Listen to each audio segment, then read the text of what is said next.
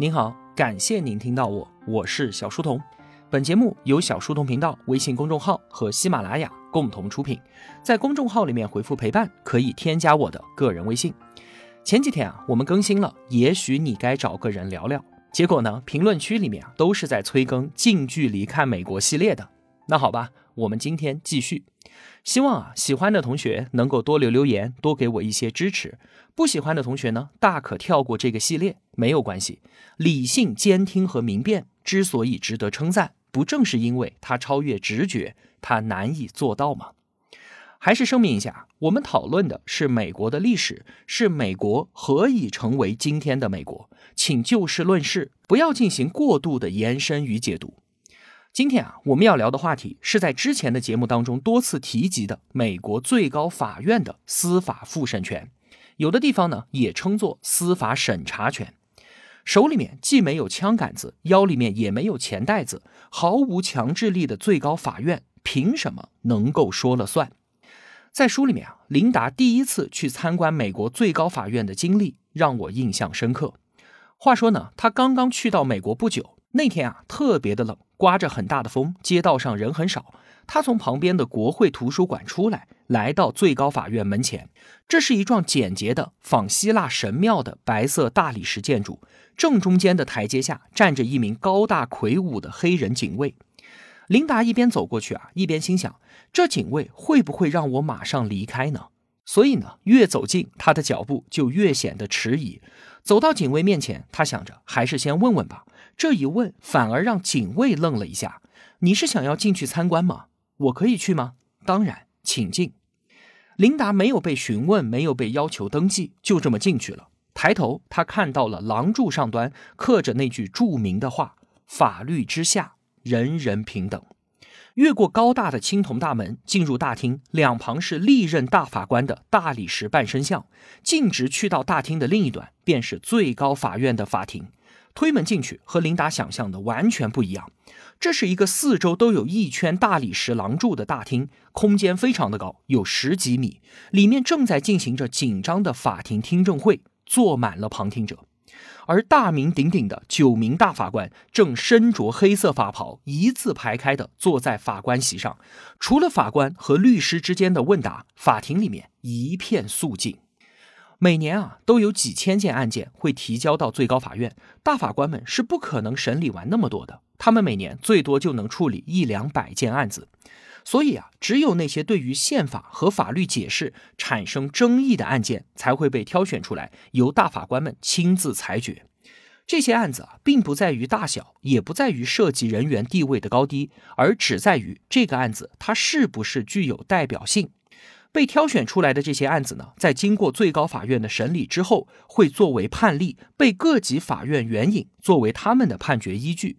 也就是说啊，一个典型的案例在最高法院判决之后，在全国的范围之内，很多淤积在同一个法律难点上的案件就可以迎刃而解了。这就是最高法院的作用所在。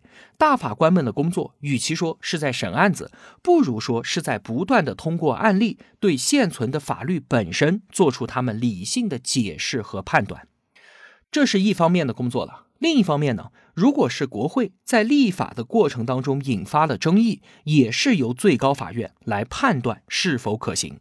唯一的判断标准是什么？就是宪法。最高法院会用宪法这把尺子上去衡量一下，顺宪法者存，逆宪法者废，毫不含糊。这就是司法复审权。我们可以清晰的看到啊，美国政治权力的三脚架结构，国会有立法权，但是它的立法受到最高法院司法复审权的关键制约。国会立法之后，他自己也是无权执法的。而以总统为首的行政分支呢，尽管拥有最大的实权，但是他不能够立对自己有利的法律，在实施的过程当中也无权诠释和歪曲法律。那至于九名最高法院的大法官，他们能为宪法做出解释，但除此之外没有其他权利，与立法和行政操作都没有关系。那这样一来，三脚架结构上的每一条腿都是势均力敌的。尽管啊，从一七八七年费城制宪会议开始，就确立了行政、司法和立法三权分立、相互平衡与制约的政治格局，琳达也将此比作一台精巧的收银机。但是啊，在此后的二十多年时间里面，代表着司法分支的最高法院，其实啊是相当的弱势的。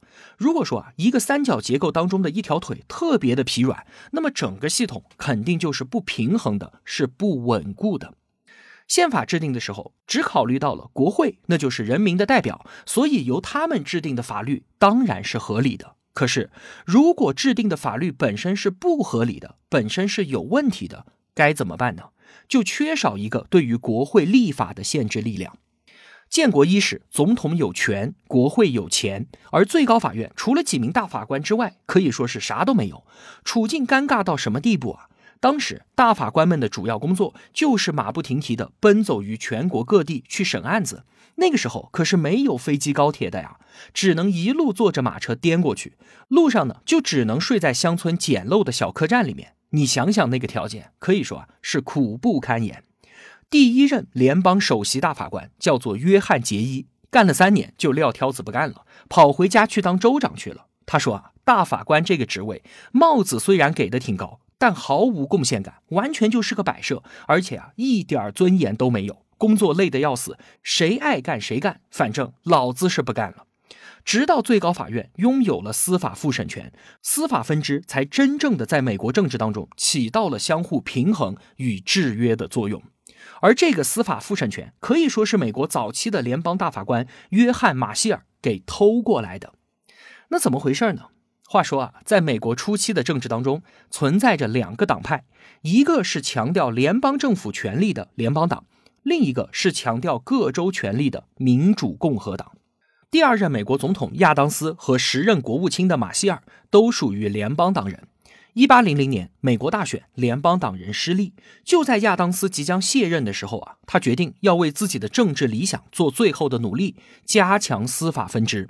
所以呢，他让自己的国务卿，也就是马歇尔出任首席大法官，执掌最高法院，然后又紧急任命了四十二名各级法官。那因为时间实在是太紧了，马歇尔和亚当斯一直忙活到任期最后一天的深夜，才把最后一批任命状给签署完毕，都来不及发出去，就放在了总统的办公桌上。所以啊，这批法官后来也被称为午夜法官。第二天呢，联邦党人在行政分支的官员都跟随着亚当斯的卸任离开，只留下了新任的首席大法官马歇尔。他怎么都想不到啊，自己从行政分支跳到司法分支之后，遇到的第一大挑战，竟然是自己作为国务卿最后一天晚上留下的这些任命状所引发的。怎么回事呢？继任的同为民主共和党人的杰弗逊总统和国务卿麦迪逊来到办公室一看，嘿嘿，怎么还有任命状没发出去啊？现在已经改朝换代了。那就不好意思了，新官不理旧事，没发出去的任命状我们是不认的，这些职务另作任命。后来啊，就有一个叫做马伯利的人，知道自己的法官任命被扣下了，于是直接跑到最高法院状告国务卿麦迪逊，这就是历史上著名的马伯利诉麦迪逊案。这个案子啊，极具戏剧性，你想想看。马伯利告的是现任国务卿麦迪逊扣押了前国务卿马歇尔签署的任命状，而老国务卿呢，现在偏偏成了审理这个案子的大法官。还有比这更有好戏可看的吗？如果是换做今天啊，马歇尔这个重要当事人肯定在第一时间就被要求回避了。那为什么马伯利会一纸诉状直接跑到最高法院去告呢？因为在一七八九年司法法案当中有这么一条，授予了最高法院可以直接向行政官员发出强制执行令的权利。所以啊，马伯利就希望依据这一条，让最高法院直接要求国务卿发出被扣押的任命状。但是啊，这其中有一个很现实的问题，就是从法理上来说，最高法院确实有权发出强制令，但是发出去之后呢？最高法院除了那几个大法官之外，既不像政府那样拥有兵权，也不像国会那样拥有财权。也就是说啊，就算发出了强制令，国务卿拒不服从，大法官们既不能够派兵去强制执行，也不能够以切断开支相威胁。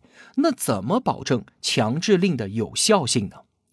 当时啊，美国的政治还处于一个相对蛮荒的时代，那可是两百年前啊，最高法院还远远没有建立起像今天这样的权威性。有一个细节，就是马歇尔出任首席大法官的时候，他竟然连一间办公室都没有，是跟首都规划委员会商量了半天，借用了一间不到五十平米的地下室，他自己的办公室和最高法院的法庭全部都在这儿了。此时啊，最高法院就像一个未成年的小孩子和以总统为首的行政分支这个膀大腰圆的壮汉狭路相逢。紧张对峙，大家都在围观着看着这个孩子，他该怎么办呢？如果说马歇尔对于这个案件不予受理，就像是狭路相逢面对壮汉的少年选择了退缩，那好，你今后出门就休想再抬起头来了。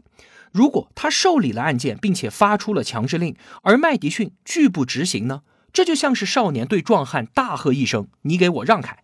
但是壮汉却轻蔑的一笑，纹丝不动。那他的威胁除了会引起围观者的哄笑之外，什么结果都不会有。你想想看，无论是哪种情况，都是马歇尔不愿意看到的，都与他想要强化司法的理想背道而驰。那怎么办呢？退也不行，是进也不得，这就是非常考验他的政治与法律智慧的时候了。马歇尔先是受理了案件，随后呢，向国务卿麦迪逊发出了一份通知，要求其陈述扣押任命状的理由，不甘示弱，但也不着急，先让子弹飞一会儿。果然，这件事情在国会引发了大讨论。尽管这件事是发生在司法和行政分支之间的，跟国会并没有什么关系，但是司法分支的权限应该到什么程度，一直都是国会所关注的议题。就算此前定下了三权分立、相互制衡的大原则，但还是需要大量的工作去跟进。如果丧失了对于一个原则的分寸和度的把握，很有可能就等同于丧失了这个原则本身。有的议员就觉得马歇尔主持的最高法院已经越界了。为什么？因为这个案子明显就是一个涉及党派之争的政治事件嘛。你们最高法院该做的事情就是去全国各地去审案子，最高法院的手不应该伸这么长，干预行政这摊子的事情。此时啊，一位参加过独立战争的老兵，也是当时的纽约州的州长，他站起来，神情激动地告诫所有人：“他说，必须要给司法分支足够的权限，使其有能力制约立法和行政分支。如果今天我们亲手撕毁了宪法，”那美国将永远不会再有机会重新得到一份了。在美国啊，有一个很有意思的传统，就是凡是这一类的国会辩论，每个议员的发言不仅是公开的，而且会记录在案，任何人都可以随时查阅。美国人就是要以此把一切都交给时间，交给历史去评判。任何一个历史事件都会随着岁月沧桑，逐渐退出历史局限的外壳，显露出它真实的面貌与意义。在不同的年代，不同的历史学家会一遍遍的去书写、去引用这些人的发言，去重新给他一个新的认识和定位，孰是孰非也会越来越清楚的呈现在后代的面前。在美国啊，没有哪个历史人物能够逃脱历史的检验。一切都会被记录且公开，哪怕他是总统，哪怕他是所有人公认的英雄，也没有办法隐去或修改不利于他的内容。想要封存掉某些东西，贴上不得检阅的标签是做不到的。在美国，某一个人或者是某一群人可以风云一时、权倾一时，但是他们无法不感受到历史老人正非常耐心地坐在一旁，默默地观看和等候着他们。当岁月拂去历史的尘埃之后，浮华与渲染褪去，真实逐渐裸露，他们到底是英雄还是罪人，最终都会一目了然。这种对于历史的态度啊，也在一定程度上塑造了历史本身。因为啊，当一个公众人物感受到历史目光的逼视，他的言论和行为就会更为审慎与负责。他知道自己的一言一行不仅被记录在纸上，更是被刻在光天化日之下，永不磨损的碑上。后来呢，经过审理。一八零三年二月二十四号，马歇尔大法官在那间借来作为法庭的地下室里面宣读了他代表最高法院撰写的马伯利诉麦迪逊案历史性的判决。还记得节目开头我们说到，琳达去到美国最高法院参观，大厅两旁都是历任的美国最高法官的半身像，而唯独有一座全身像，就是马歇尔的。这凸显了他是公认的历史上最重要的首席大法官。在塑像身后的白色大理石墙面上，用金字镌刻着他最为重要的五条判词，而其中一条就选自这一天他所宣读的判决。马歇尔把这个案件啊划分为了三个问题。首先，就是马伯利是否有权得到这张任命状？答案是肯定的。他的任命是在新总统上任之前做出的，已经经过了前总统的签署，那当然就是合法的。紧接着便引出了第二个问题：那马伯利的权利受到了侵害，国家是否应该予以补救，为公民的权利提供保障？这是法律的职责所在，即便有人位高至国务卿，也不能侵犯他人权利。所以啊，要求麦迪逊发出扣押的任命状，这也是合理的。那听到这里，你肯定想，马歇尔完全支持原告，马伯利应该胜诉了吧？且慢，还有最后一个问题：最高法院应该向行政分支发出强制令吗？这个问题的答案竟然是否定的。首先，马歇尔大法官指出，宪法规定，对于马伯利的案子，最高法院只有复审权，没有初审权。虽然你原告在理，但是你走错法庭了，应该要先向低级法院提起诉讼。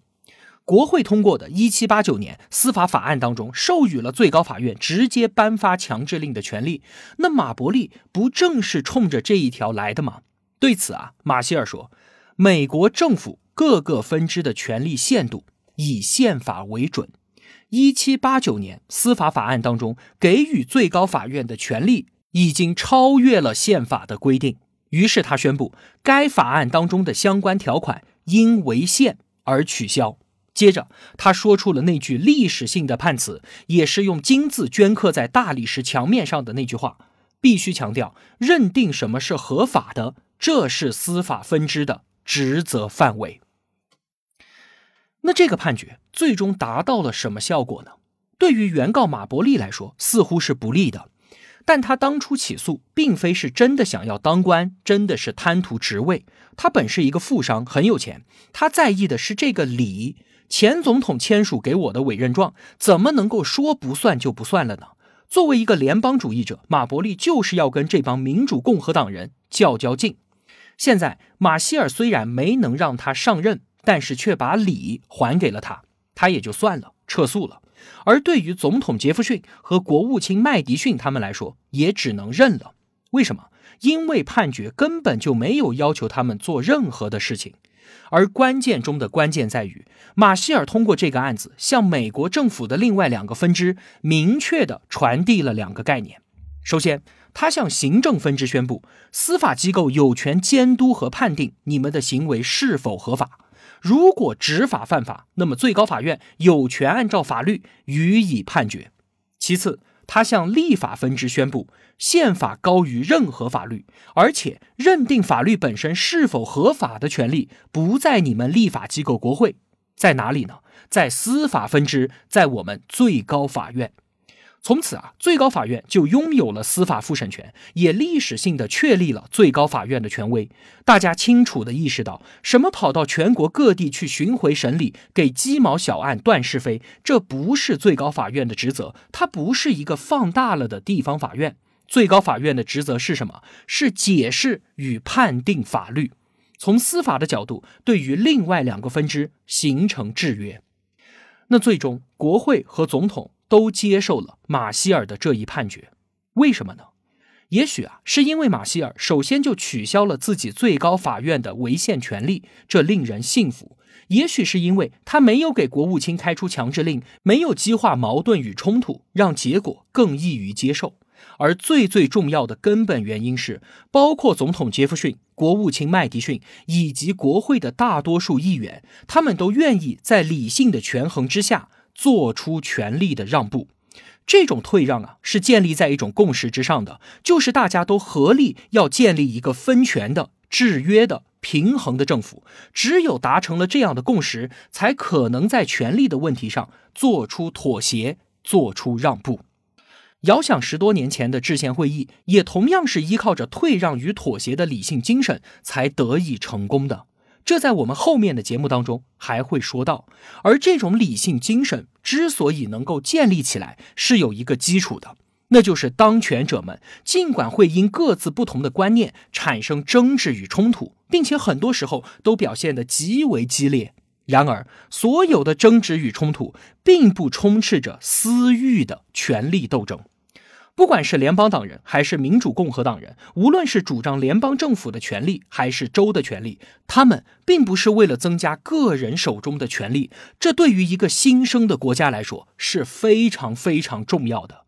因为我们已经看到，即便在宪法建立之后，整个机制还需要在实践当中不断的去完善，不断的去修补。如果在这个过程当中，权力的欲望淹没了理想的追求和理性的精神，那么权力恶斗就能轻而易举的将一个尚不完善的制度给摧毁，只剩下在虚假理想旗帜之下的争权混战。而所有的一切都最终会沦为这场混战的陪葬品。一八三五年，马歇尔大法官走完了自己的一生，享年六十岁。同一时间，一个叫做托克维尔的法国年轻人去到美国，回来之后成就了政治学巨著《论美国的民主》。在其中，托克维尔用极大的热情赞颂了美国的司法制度。他说：“其他任何国家从来都没有创造出如此强大的司法制度，联邦的安定繁荣与生存本身都系于这几位大法官之手。没有他们，那宪法不过就是一纸空文。”好了，今天就聊到这儿吧。琳达的近距离看美国系列，通过音频旁边的连接，您可以直接购买。我是小书童，我在小书童频道与您不见不散。